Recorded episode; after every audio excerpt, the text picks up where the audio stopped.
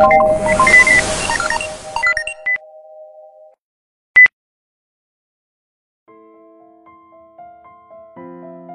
分享财经知识，点评热门话题。大家好，这里是一飞财经，我是主持人一飞。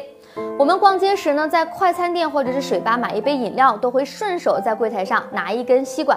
而如果现在告诉你，以后喝这些杯装饮料的时候呢，没有塑料吸管可用，你会不会感觉到不方便呢？今年十月底，快餐连锁品牌麦当劳已经宣布，从十一月起呢，在北京的十家餐厅试点不主动提供吸管。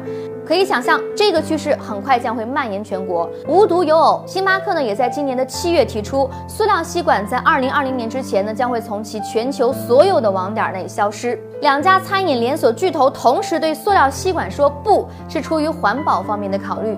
有数据显示，现在每年流入海洋的塑料垃圾呢约有九百万吨，截止到二零一六年，海洋中啊至少有一亿五千万吨的塑料。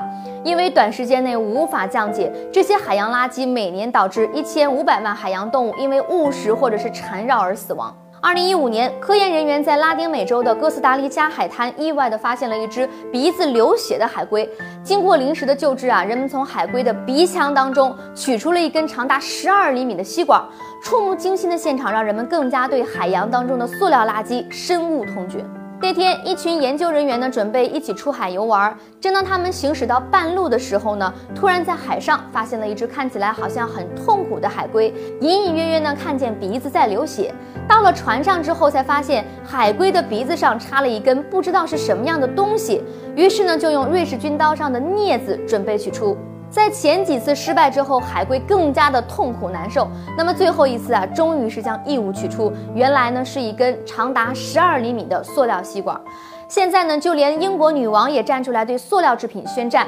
她宣布，在英国王室的地盘儿，比如白金汉宫、温莎城堡这些地方，不能使用塑料吸管和塑料瓶，只能用陶瓷盘子、玻璃杯以及可回收的纸杯。当然，普通人的生活呢，无法和英国王室相比。让我们的厨房里不再出现一次性的塑料用品，恐怕呢，在经济和时间成本上都不现实。塑料吸管呢，也一样，作为现代工业的发明之一，这个东西啊，确实带来了方便和快捷，符合现代社会对于效率的追求。试想一下，如果不用吸管，您还能用一只手就搞定一杯橙汁儿，还保证不外溢吗？如果这个时候再来一个电话呢？其实，塑料吸管的罪过呢，不在于其本身，而在于人们随意丢弃，把它变成了垃圾。因此，一菲觉得解决之道的重点不在禁止使用，况且呢，这也不是短时间内能完全禁止得了的，而在于培养人们针对塑料吸管、一次性塑料杯子这类制品的分类回收的习惯。在星巴克或者是麦当劳买一杯饮料之后，大多数人在半径两百米以内呢就可以喝完。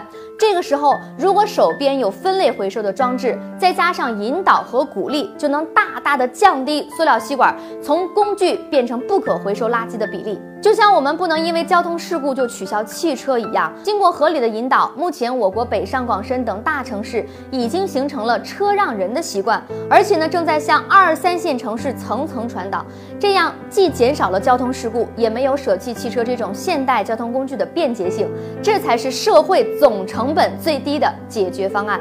您对禁用塑料吸管的趋势有哪些看法呢？欢迎在我们的节目下方留言，和大家一起讨论。一飞财经会关注您的每一条留言。本期的一飞财经就到这里了，感谢您的关注，下期节目我们再见。